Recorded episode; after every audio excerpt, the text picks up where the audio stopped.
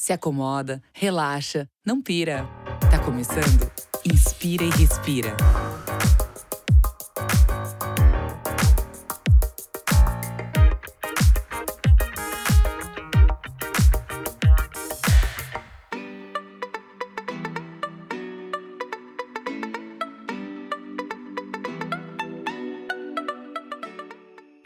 Muito bom dia, boa tarde, boa noite. Eu sou Rafael Oliver e você está ouvindo um podcast do canal Hypeness. Falamos diretamente dos estúdios virtuais da Webidia hoje. A gente está aqui com um convidado que é muito especial. Nascido na Itália, ele tem mais de 10 anos de experiência em empresas multinacionais de tecnologia. Ele lançou o Tinder no Brasil. Ele é autor do livro Seis Competências da Transformação Digital, que estourou na Amazon. Ele é faixa marrom de jiu-jitsu. Recebam no nosso Inspira e Respira Andrea Iorio. Muito bem-vindo. Obrigado, Rafa. Obrigado pelo convite. Ó, tô quase na preta, mas a pandemia não ajudou nos treinos, então só uma ressalva aí. Quando você voltar, a gente já, já atualiza essa faixa aqui também. Por favor. Obrigado pelo convite. Obrigado você por ter aceito e estar com a gente aqui no nosso Inspira e Respira. Eu já volto a falar mais com você, porque antes eu vou apresentar os participantes da nossa bancada de hoje, começando por ela, diretamente da Rádio Rock, que opera nos 89,1 MHz de frequência modulada. Pamela Espíndola, bem-vinda, tudo bem com você? Tudo bem com você, Oliver? Oi, pessoal, tudo bem? Muito feliz de estar aqui bem hoje. Bem-vinda de volta. Também estamos com ele, criado na Zona Norte de São Paulo, ele, meu amigo, Rafael Rosa, Rafu. Tudo bem com você, Rafu? Salve, salve, tudo ótimo. Empolgado aqui para bater um papo com, com o Andrea e entender um pouquinho mais o que, que é isso aí da, da transformação digital. Maravilha. Lembrando que o Inspira Respira é um podcast do canal Hypeness. Acesse hypeness.com.br. Assine o feed no Spotify, iTunes ou outros agregadores.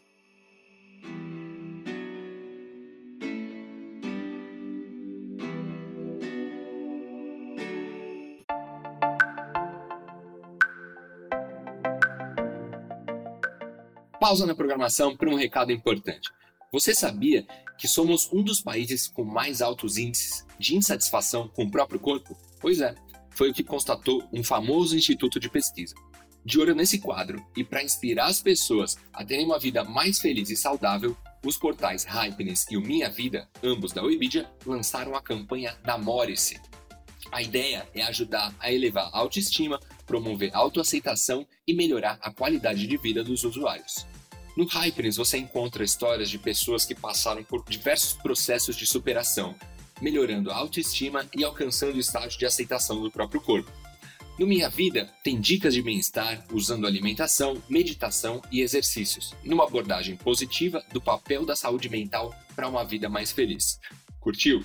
Então acesse o Hypeness e o Minha Vida para conferir os conteúdos do canal especial da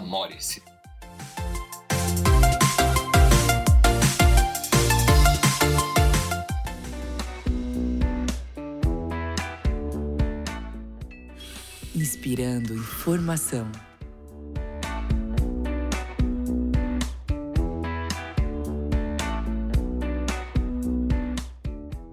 E a gente começa nosso programa com Inspirando Informação, aqui as notícias mais comentadas do universo Hypeness. Pamela Espíndola, o que, que você trouxe pra gente hoje?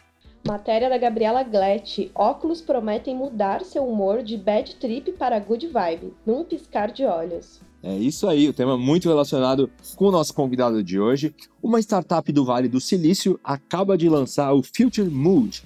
É um óculos que promete mudar o seu humor num piscar de olhos. Eles possuem lentes coloridas que usam uma nova tecnologia chamada Halo Chrome. Ela foi desenvolvida por uma das mais respeitadas marcas de lentes, a alemã Zeiss. Porém, a grande sacada deste par de óculos não é o design, mas sim o fato de eles alterar o seu humor a partir da manipulação de luz e cor. Um negócio totalmente Black Mirror. Rafu, você vai comprar o seu quando lançar? Cara, vamos ver, né? Vai mudar o humor assim, tipo, no piscar de olhos? Acho que é um recurso importante. Nossa, é. preciso de um desse pra minha TPM. Chegou a TPM. Olha aí, hein? Se pode, vou comprar mais de um, então, também, para deixar aqui em casa. É, vai que então. alguém também precisa. É isso aí. Para quem quiser conferir essa matéria da Gabriela Glett, segue o link na descrição do nosso episódio.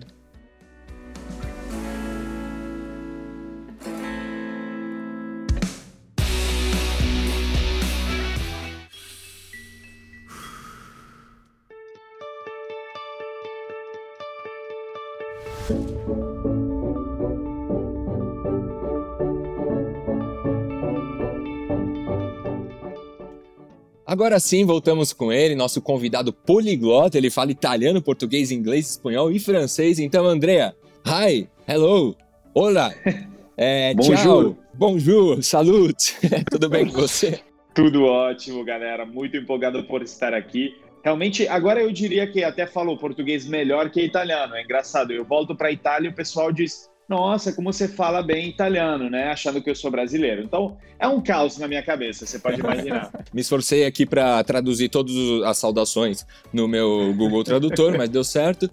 Andrea, para a gente começar aqui, vamos explicar para a galera que está ouvindo a gente um pouco do seu trabalho, como começou tudo. Vamos voltar lá para a Itália, Universidade Bocconi em Milão, que foi quando você teve o seu mestrado em relações internacionais, depois você foi para os Estados Unidos. Conta um pouquinho para a gente como foi até chegar no Brasil aqui.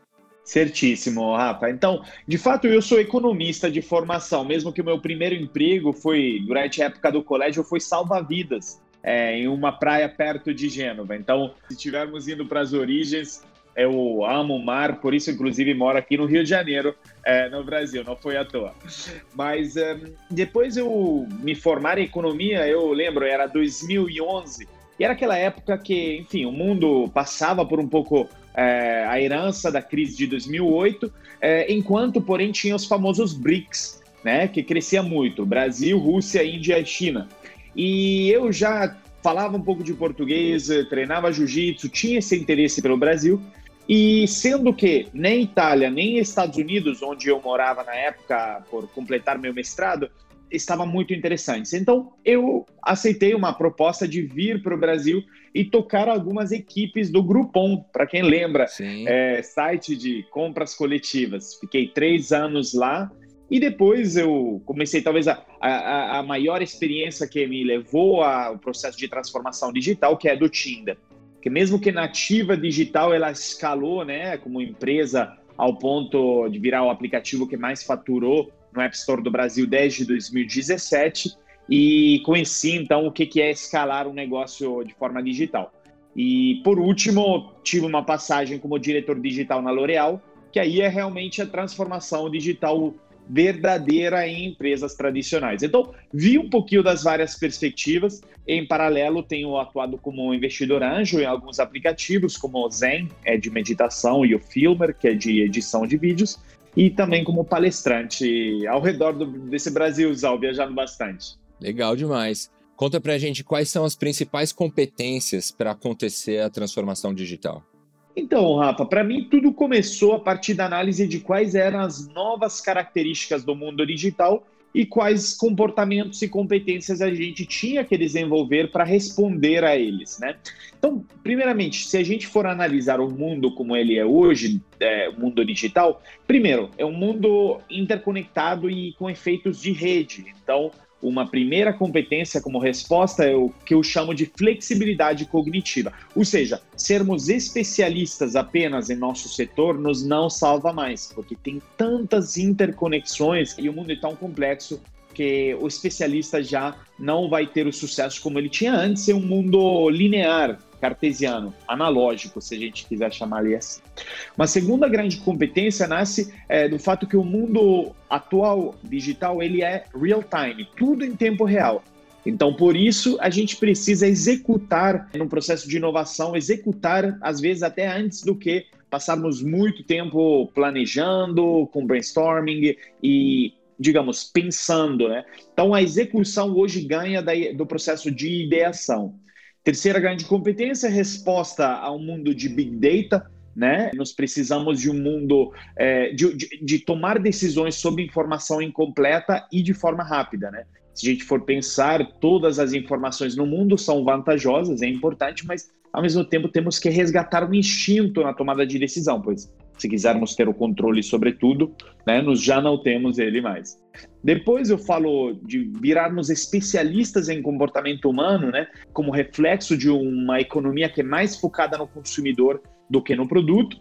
Aí eu falo do pensamento crítico e da, né, como quinta competência, que é como se fosse uma resposta à exponencialidade deste mundo digital, que muda o tempo todo. E por último, como resposta à inteligência artificial, nos seres humanos precisamos ser mais humanos ainda e praticar essa sexta e última competência que eu chamo de altruísmo digital, que nada mais é do que priorizar o ser humano ao centro da experiência de negócio, né? A gente pensa muito em tecnologia como fim, mas na verdade ela é um meio para uma transformação que ao final é pessoal. Então, eu acho que esse é um pouco do resumo. E óbvio que cada uma delas tem vários desdobramentos e várias aplicações. A gente vai falar muito sobre tudo isso aí ainda hoje. Com certeza. Vou pegar aqui o gancho então, André, conta pra gente uma coisa. Tem, né, tem aparecido em várias pesquisas que as habilidades é, dos profissionais hoje em dia contam muito mais do que a sua própria formação acadêmica. Essas habilidades de se adaptar, das relações interpessoais, elas acabam sendo mais relevantes na hora de um processo de decisão. Você acha que a, a transformação digital de alguma forma influenciou isso e até potencializou de certa forma buscar né, as qualidades mais focadas em habilidades do que mais uma formação acadêmica específica? Com certeza, Rafu. Eu acho que tem duas coisas aqui. Uma é quando a gente olha para a educação atual, né? O mundo da educação, ao final, é um dos setores que menos mudou é, ao longo do tempo, se a gente for pensar o conceito de sala de aula, às vezes o currículo fica muito semelhante a respeito das gerações antigas. Então tem esse fator. E o segundo grande aspecto é que eh, descobertas científicas, né, a partir dos anos 90, no campo da neurociência, demonstram que nosso cérebro sim pode se modificar em vida adulta. Então esses dois fatores combinados demonstram que no mundo digital a educação e a separação da vida, né, em dois grandes blocos, pelo menos, o bloco onde a gente aprende e o bloco onde a gente aplica esse conhecimento, já não existe mais essa separação. É life, lifelong learning, é um treinamento, um desenvolvimento constante, pois sim, o nosso cérebro ele pode mudar mesmo em vida adulta. E o que que muda? Não é a criação de novos neurônios, isso não, mas novas sinapses entre eles. Isso nasce a partir do aprendizado em áreas diferentes daquelas onde você é especialista. Quando a gente, de fato, consegue criar essas novas conexões, aí a gente tem o que a famosa neurocientista Carol Dweck chamou de mindset de crescimento. É, mindset, né? Growth mindset, que ao final é o que salva no mundo digital tão complexo, tão interconectado. Então, juntando essas duas coisas, eu acho que com certeza sermos especialistas no setor já não é mais garantia de sucesso e o mundo digital, Rafu, pede essas novas trilhas de desenvolvimento que vão muito além de sala de aula. É, putz, eu fico pensando aqui, né? A princípio, assim, o, o, ser humano, ele, ele, ele tá onde ele tá justamente por essa capacidade de se adaptar, de se modificar, de aprender durante a jornada, né? E aí, a gente aqui agora, né, filhos do, do, do século XX, é, eu acho que acaba, de certa forma, sendo um contrassenso tudo isso, né? Porque a gente, de certa forma, é, aprender uma série de coisas e, e, pensar que nossa vida vai se limitar a executar só uma tarefa é, é, é meio contraditório, né? Pra, se a gente comparar com a evolução humana. Com certeza, Rafu. Se a gente for ver ao longo do tempo na evolução humana, a gente nota que, como seres humanos, é, diante de um mundo que ainda não era digital, a gente se acostumou com a crença que a gente tem controle dos contextos externos, porque eles não mudaram muito após as grandes, é, enfim, é, mudanças climáticas que tiveram antes dos, é, digamos, de 50 mil anos atrás, quando o Homo sapiens se desenvolveu como uma espécie dominante né, do mundo. Quando o Homo sapiens né, evoluiu, obviamente o maior fator de seleção natural foi a adaptabilidade ao contexto. Porém, o contexto não mudou tanto, né? Mudava ao longo de gerações, não dentro da mesma vida, né? E isso fazia com que a gente né, chegou a acreditar que tivéssemos mesmo controle do contexto externo e nos uh, pensamos da seguinte forma, né? Se a gente for ver toda a forma como a gente considera economia, considera né, produção. é a gente tendo controle dos recursos do mundo. Enquanto essa pandemia nos fez entender que, na verdade, é a gente que tem que se adaptar às mudanças é, lá fora, nós não temos controle como a gente acreditava. Então, quando a gente entende isso, a gente resgata aquela nossa capacidade de se adaptar, porque sempre ficamos pensando: não, não, não, eu tenho controle das circunstâncias e elas vão se adaptar é, baseadas no que eu mandar, no que eu produzir, no que eu fizer. Isso tudo foi desafiado pela pandemia que nos, opa, acendeu essa luzinha dizendo: olha, como somos insignificantes diante da natureza. Eu acho que isso tudo vai resgatar essa importância de uma adaptabilidade que é cada vez é mais rápida, porque provavelmente, talvez não a gente, a gente talvez tenha que mudar pelo menos uma profissão ao longo da nossa, né, do resto da nossa vida, mas nossos filhos ou netos ainda terão várias profissões diferentes, é, muitas das quais a gente nem consegue prever agora quais serão. Né? Ainda dentro desse assunto, André, você acha que o ser humano, sei lá, ou essa geração ali, né, entre 1980 até 1990, tava um pouco preguiçosa, assim, ou achando que ia fazer só uma coisa, aquele lance do, da carreira, do emprego seguro, porque é muito doido, né? E nas pesquisas que demonstram esse processo de seleção que está muito mais focado pelas habilidades e até pelo jeito dessas pessoas conseguirem se adaptar e, resolver problemas e não necessariamente seguir a risca alguma coisa que ela aprendeu como formação e coisas nesse sentido. Eu fico pensando aqui, né?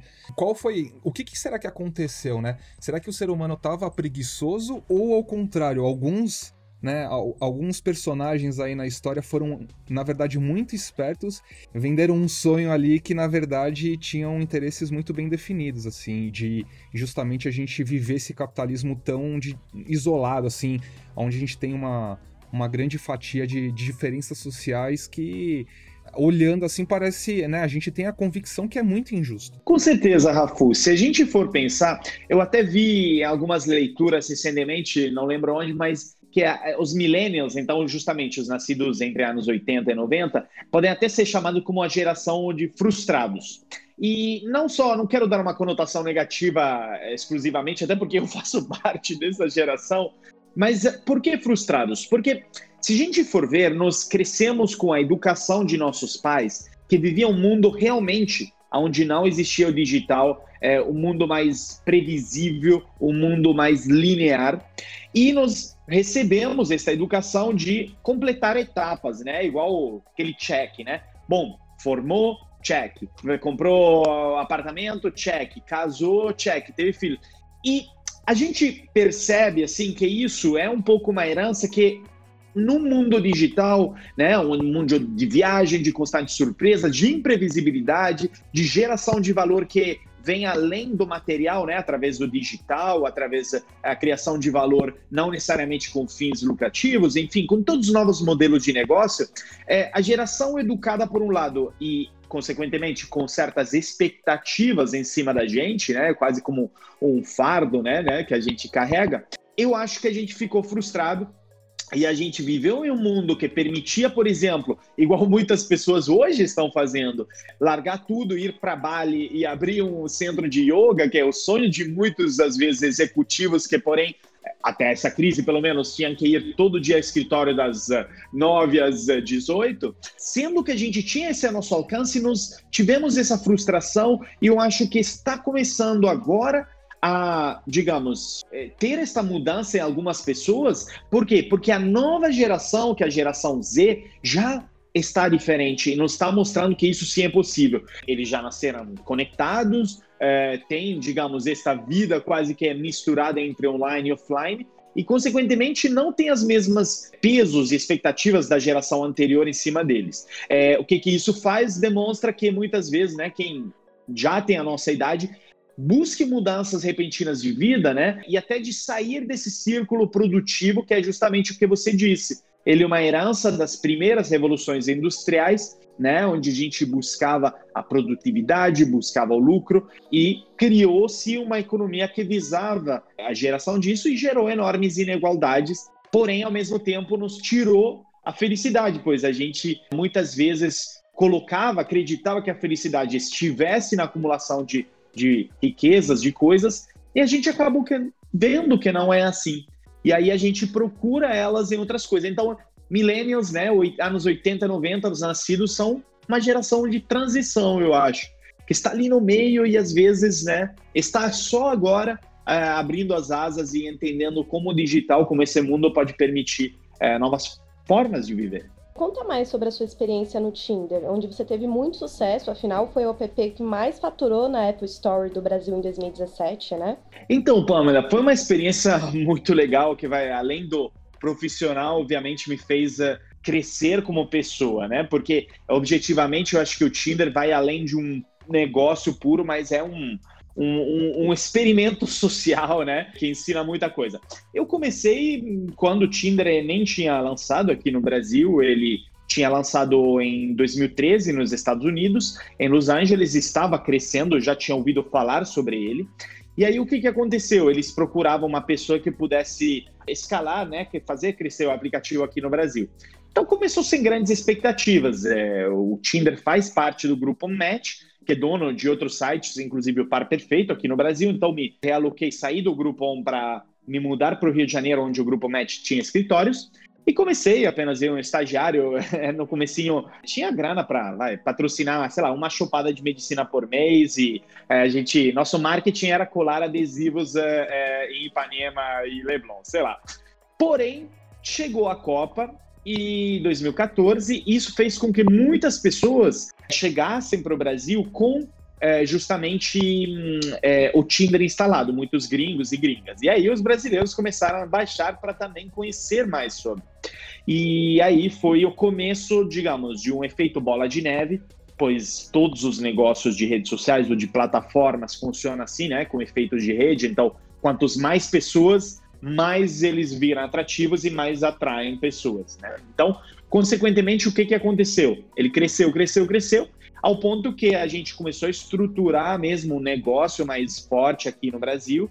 Começamos a introduzir ferramentas pagas. É, desde 2015 começamos a faturar, faturar até 2017 ser o primeiro ano que ficamos como aplicativo mais faturou no, no App Store brasileiro. O Brasil também cresceu até ser o segundo país que mais usava o Tinder no mundo. E aí, resumindo, entre uma coisa e a outra, o que, que aconteceu? Viramos né, esse, esse é, transformador social, uma nova forma das pessoas é, não só terem relações, mas eu acho é, descobrir, né, enfim, novas pessoas. A gente falava que era um, uma, uma plataforma para descobrimento social, né? Porque tinha pessoas até que conheciam, ou, sei lá, arrumavam um emprego pelo Tinder, ou, ou, sei lá, história de todos os tipos. Então, era uma plataforma que sempre surpreendia.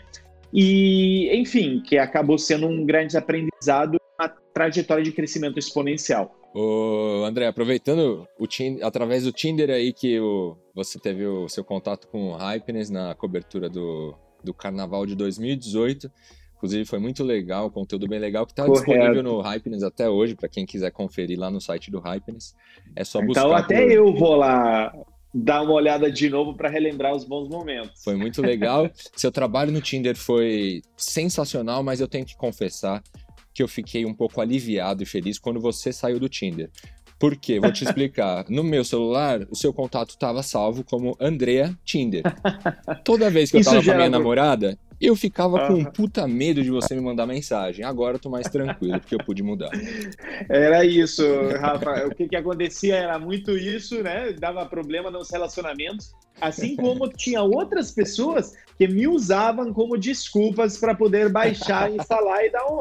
Né? Aí Dizia, é sacanagem. não, mas eu tive reunião com o cara do Tinder, então tenho que experimentar. Aí é sacanagem mesmo. Bom, mais uma perguntinha aqui. Antes de começar um negócio, Conta pra gente o que não pode deixar de pensar além do lucro.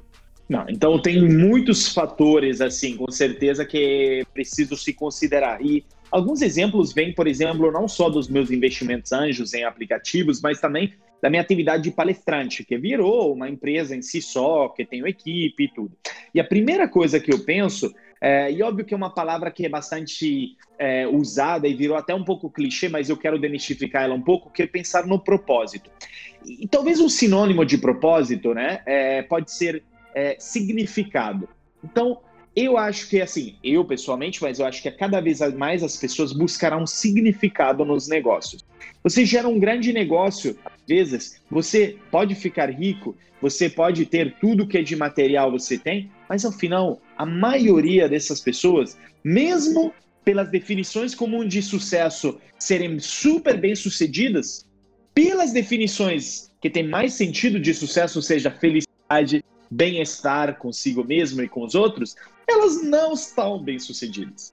Então, não existe uma relação. Então, eu acho que nos negócios, é, só visar o lucro já provou que não está correlato, né? não tem uma correlação muito clara com o que mais almejamos, que é um significado, uma felicidade profunda, um bem-estar. Isso é, vem mudando também, mesmo. né? Também a, a, com o longo do tempo, assim, as pessoas têm visto que porque o propósito, inclusive, pode ser até o lucro, né?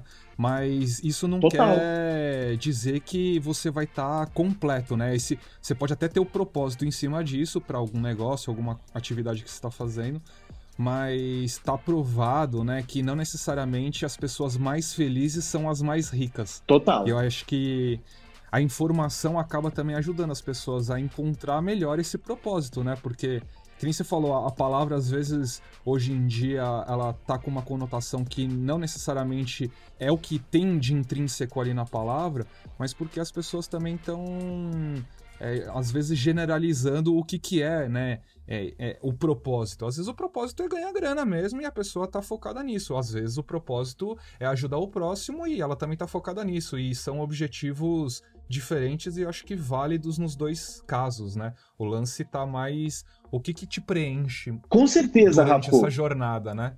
A gente estava falando um pouquinho antes sobre né, essa questão da de não necessariamente ficar só fazendo uma coisa. Né? A felicidade não tá lá no, no, pote de ouro, às vezes, né? A felicidade a gente tem visto cada vez mais que tá muito ligada na jornada, né? Até porque a gente gasta bastante tempo aí na jornada. Concordo, Rafu. Eu acho que ali tem uma distinção entre prazer e felicidade. E muitas vezes a gente associa prazer com felicidade. O que, que isso quer dizer? O, o exemplo que eu mais gosto para todo mundo, né, até os ouvintes, pensarem na música Despacito. Por que Despacito? É, quando começou, todo mundo gostava, né? Você curtia, pô, essa musiquinha, né? Pô, bombou, né? De tão boa, tão catchy que era, né? O que, que acontecia, porém? Depois de ouvir 10 vezes, e depois de ir no restaurante e, telefone de alguém tocando e era despacito, de você entrar no carro, tocava despacito, de você entrar num bar e tocava despacito, o que que acontece? Você não aguentava mais. É. Eu não aguento é. mais ouvir despacito. É ali onde a gente entende. Puta, virou toque de celular, coloca... ferrou, né? total, total. Então, quando a gente repõe nossa felicidade em algo material, infelizmente, o que acontece é que quando a gente alcança isso, dá um senso de saturação e a gente quer mais. É igual aquela coisa que a gente estava falando antes. A trajetória linear de conquistas ao longo da vida, diploma, faculdade, carro, casamento, trabalho, assim por diante. Para muitos, que, que, é interessante, como você disse, para muitos pode ser muito legal, mas para muitas pessoas, ao mesmo tempo, quando alcança uma coisa, quer mais. A gente sempre almeja esse mais. Se a gente não tiver prazer na jornada, a gente não vai alcançar essa, essa felicidade. Mas eu acho que é uma reflexão super, super interessante, que com certeza nasce um pouquinho da, das coisas que eu olho, né, quando busco investir ou fazer alguma atividade empresarial. Então, primeira coisa é o significado. E a segunda coisa é também eu busco sempre é, como como apoiar as pessoas que estão comigo. Então, sempre busco formas de trabalhar onde eu sinto que os interesses estão alinhados e também eu estou gerando oportunidades de negócio para outras pessoas. Então, o que isso quer dizer? Quando as pessoas é, que estão perto de mim, elas geram valor positivo para a sociedade, então vale a pena investir nessas pessoas, pois temos os valores alinhados, e aí você consegue né, criar um pouquinho esse ecossistema que transmite o propósito que você tem. Então, acho que eu olho muito para o propósito do negócio e para as pessoas que o implementam. É, e para aproveitar que você estava falando desse seu lado investidor, né? Você é um investidor anjo em vários aplicativos. E primeiro de tudo, o que é um investidor anjo? E pelo nome a gente já imagina que você deve ter sido muito generoso com as empresas que investiu, né? Então, Pamela, eu acho super interessante esse termo, que, enfim, faz parte da indústria, mas eu acho engraçado às vezes, né? Parece que o investidor ele é uma benção para os empreendedores, enquanto eu acredito muito que são os empreendedores que conquistam cada pingo né, daquele, daquele investimento. E de alguma forma, essa atividade, ela, digamos, visa não só do, a, na forma como eu a encaro, né? Primeiro, uma relação só de investidor para empreendedor. Eu invisto porque quando comecei a investir não era visando dinheiro, mas é porque eu estava indeciso se fazer um MBA ou aprender botando mal na massa. E aí peguei o dinheiro que eu teria investido no MBA e comecei a investir em algumas startups que eu achava muito interessantes. E aí isso fez com que quem se beneficiou ainda mais, ao final, fui eu, é, provavelmente, do que os empreendedores. E tem realmente essa segunda grande parte. O meu papel nas empresas é, acaba não sendo realmente apenas quem coloca o dinheiro, talvez essa seja a menor parte, mas a parte mais importante é a parte de mentor, de é, advisor, enfim, transmitindo conhecimento e os aprendizados que eu tive ao longo do tempo é, e aplicando eles ao negócio dos, é, das startups. Eu acho que esse talvez sejam os papéis mais importantes que eu acho que um investidor anjo deveria ter ao final. Você liderou a área de digital na L'Oréal Brasil e teve que fazer uma imersão no universo feminino. É importante para um profissional como você ter esse tipo de visão? O que, que você acha? Com certeza. Eu estudei bastante sobre cabelo, sobre maquiagem, tudo isso que não necessariamente fazia parte do meu repertório. E eu acho fundamental, por quê? Porque, ao final, quando a gente falou antes, a economia hoje, o mercado, é, precisa ser mais focado no cliente do que no produto. É, o que, que, isso quer dizer ao final? Né? Nos, na L'Oréal, obviamente, uma empresa que é muito especialista sobre seus produtos. Então, sabe de todas as melhores formulações de cabelo, continua desenvolvendo novas moléculas o tempo todo. Mas o grande ponto é que o consumidor, nesse mundo digital, primeiro, tem maior acesso à informação. E isso já o empodera mais do que no passado. Segundo, os custos de troca entre negócios são baixos. O que, que isso quer dizer? Se antigamente você só comprava o shampoo na loja de bairro, hoje com e-commerce ou enfim, se deslocando, se você não gostar do shampoo, você o troca muito mais facilmente. Enquanto antes você tinha apenas um fornecedor, vamos supor, ou um determinado salão. E enfim, considerando isso tudo, o consumidor ele precisa ser entendido a cada vez mais. Então, quando eu né, fiquei estudando mais sobre cabelo, sobre é, todas as tendências de beleza, eu fico, por exemplo, tentando né, ser especialista em comportamento e entender o que a consumidora queria. Porque através do Big Data e do Social Listening, por exemplo, a gente conseguia entender que, às vezes, as nossas inovações não estavam alinhadas com o que a consumidora queria. Porque, vamos supor, a gente sempre focando em melhorar é, as nossas colorações, e às vezes a consumidora ela queria assumir os brancos e buscava novos produtos para isso. E isso é o que estava acontecendo, só que a gente inicialmente não ouvia isso.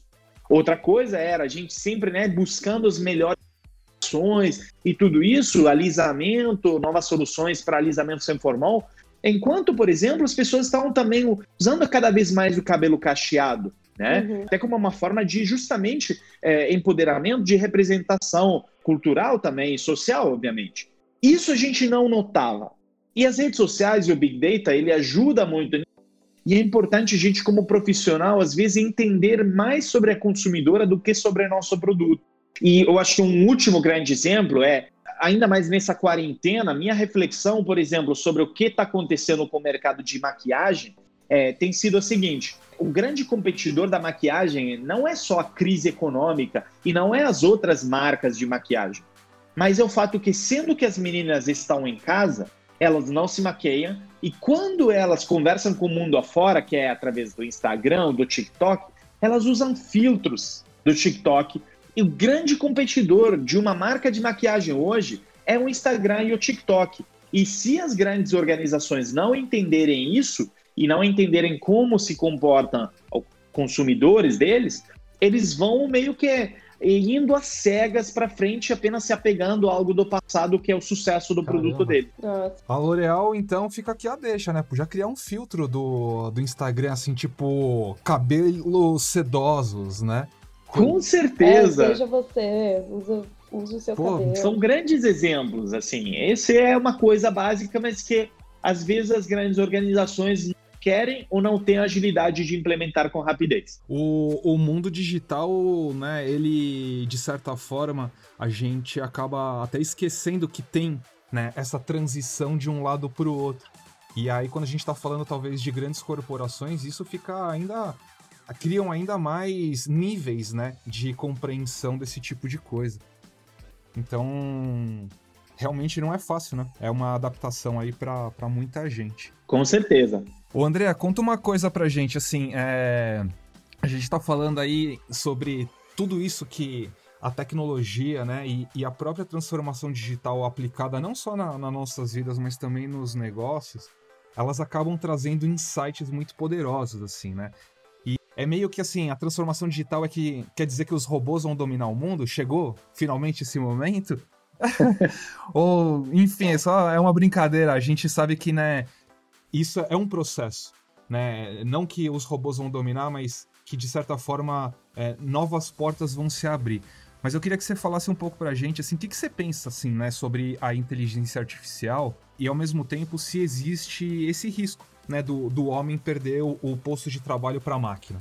Eu acho que, Rafu, é, é inevitável que uma boa parte dos trabalhos atuais, é, é, eles serão substituídos, já estão sendo substituídos. Então, dessa forma, que isso não é um pessimismo, é mais um realismo diante do que vem acontecendo e diante do fato que ainda muitas das tarefas humanas são rotinárias, mecânicas, e isso é facilmente substituível. O que, que, porém, a gente nota a partir da análise das outras revoluções industriais é que cada revolução industrial fez a mesma coisa. Ela eliminou muitos trabalhos devido às inovações que ela trazia. E essa próxima, né, que de novo é da inteligência artificial, ela irá tirar vários empregos. Porém, o que, que as outras revoluções industriais fizeram foi gerar novos empregos devido a essa transformação. E isso é também o que irá acontecer, né, diante da transformação e da revolução da inteligência artificial, Porém, temos que entender que pela primeira vez na história, o upskilling, ou precisaremos fazer para poder nos recolocar no mercado de trabalho após essa onda, será muito mais alto do que antes. Então, antigamente você precisava, né, talvez, é, né, fazer um reskilling de um trabalho manual para um outro trabalho manual. Ou, enfim, de um trabalho manual para um trabalho cognitivo mais básico. O grande problema de hoje é que muitos trabalhos manuais serão substituídos e as novas vagas que serão criadas podem ser de, por exemplo, engenheiro de inteligência artificial, o que é super difícil de você se tornar se você já né, está em vida adulta ou já teve empregos em outras áreas.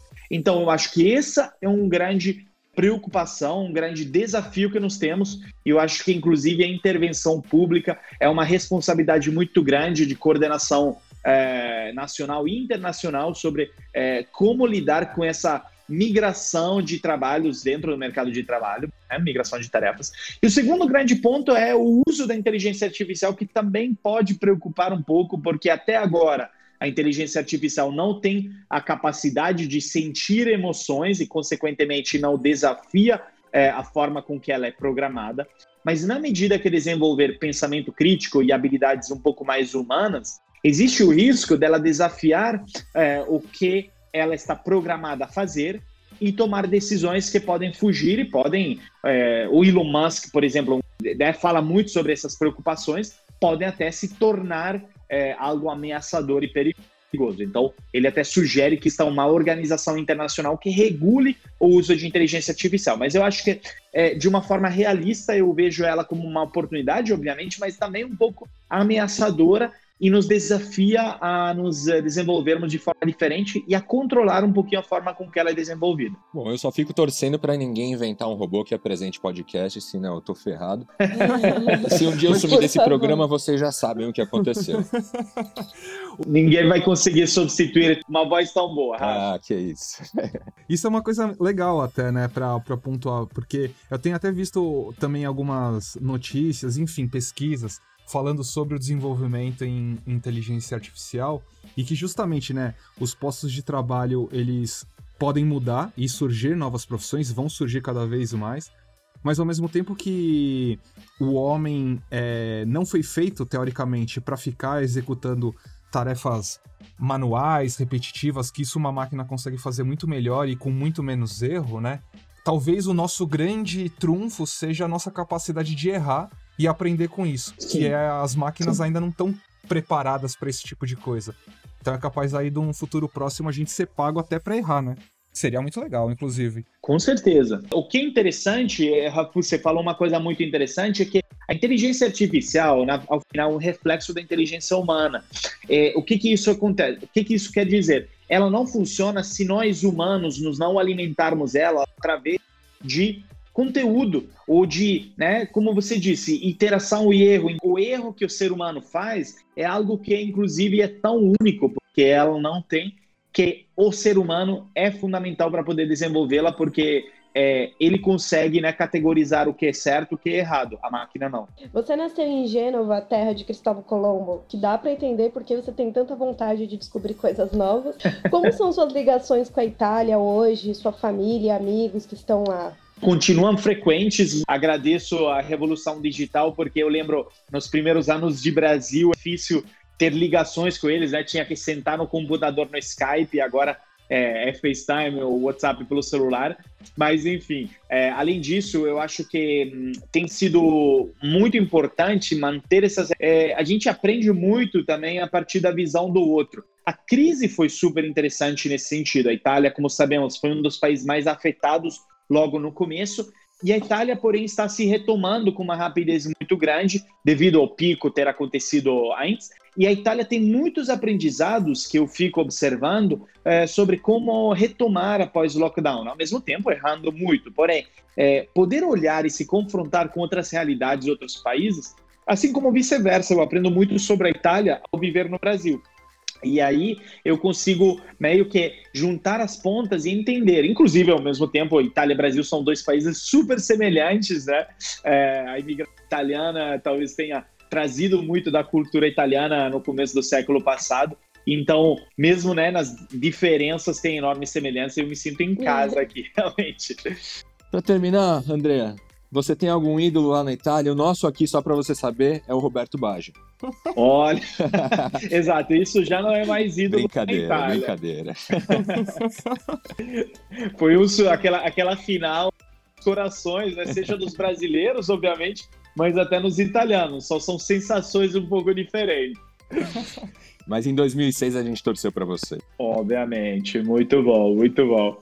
Conta pra gente, André, qual que é o seu ídolo na Itália? Olha, meu ídolo na Itália, enfim, eu é, é engraçado porque eu vou atrás do tempo, mas é, é, eu sou um cara das uh, humanas. Então, para mim, um dos grandes ídolos vai no Império Romano e é Marcos Aurélio que ele fundou a filosofia do estoicismo. Então, ele é italiano, porque mesmo que mais de dois mil anos atrás viveu lá em Roma, mas uh, para mim ele determinou, enfim, essa filosofia de vida, né, que enfim é super interessante e ele transmitiu, foi um dos maiores filósofos uh, da, da, da, Roma Antiga e recomendo todos, inclusive, lerem. Então, é, de alguma forma, né, mesmo saindo um pouquinho da caixa, é, eu sugiro ele, mesmo que tenha muitos italianos da modernidade também super interessante. Bom, e é com essa informação aí, cheia de cultura, que a gente fecha a nossa entrevista. Andrea, muito obrigado. Foi muito legal esse bate-papo. Tenho certeza que todo mundo aqui gostou e todo mundo que está ouvindo também curtiu. Muito obrigado, Rafa. Obrigado, Rafa Pan.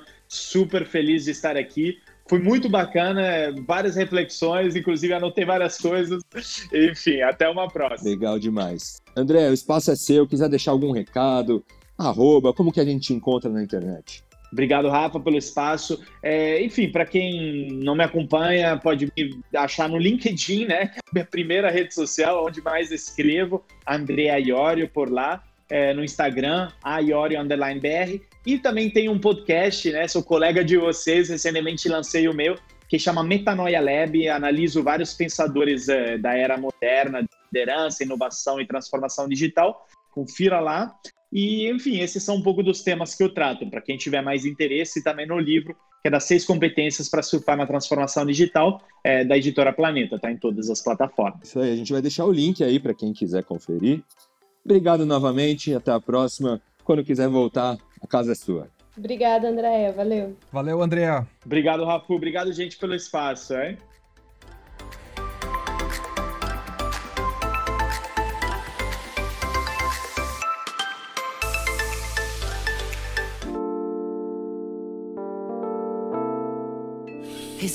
Da semana.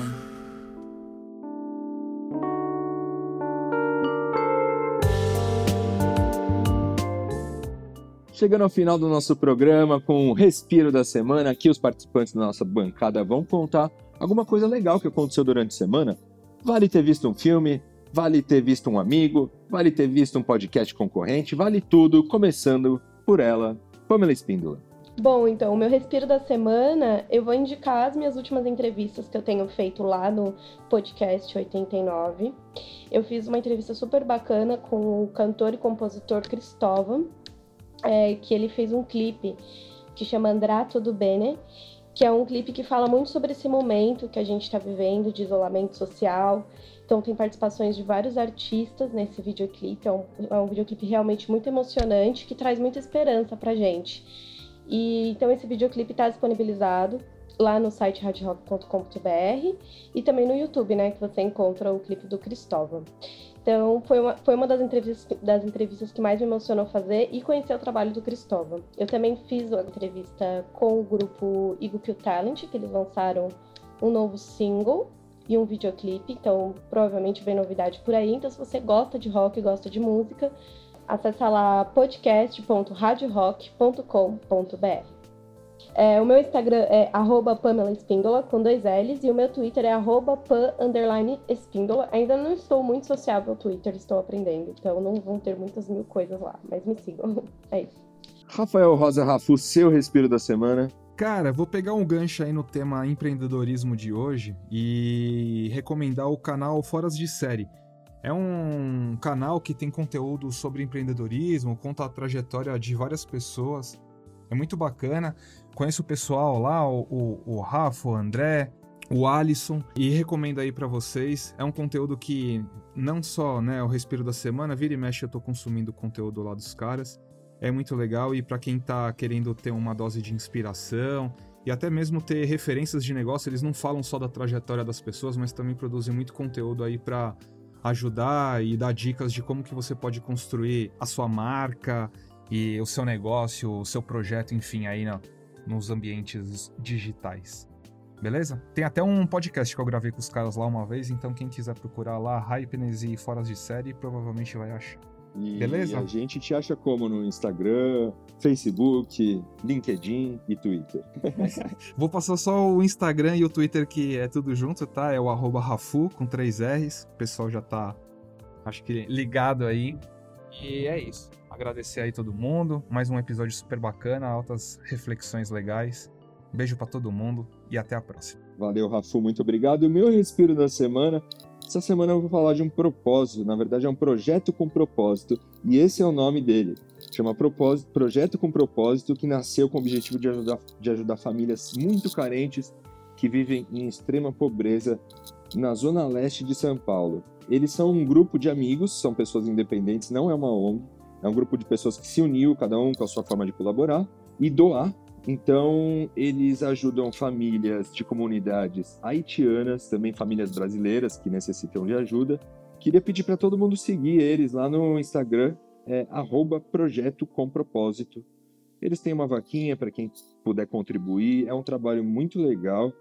Sigam lá, Projeto com Propósito. Esse foi o meu respiro da semana. Para quem Boa. quiser fazer algum comentário sobre esse programa, para quem quiser fazer uma reclamação, pode ir lá no meu Instagram, é Oliver underline. Te espero lá. Para você que escutou a gente aqui até o final de novo, nosso muito obrigado.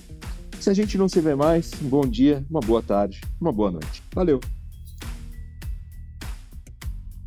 Assine nosso podcast no Spotify, iTunes ou no app de sua preferência. Inspira e respira. Um podcast do canal Hypeness.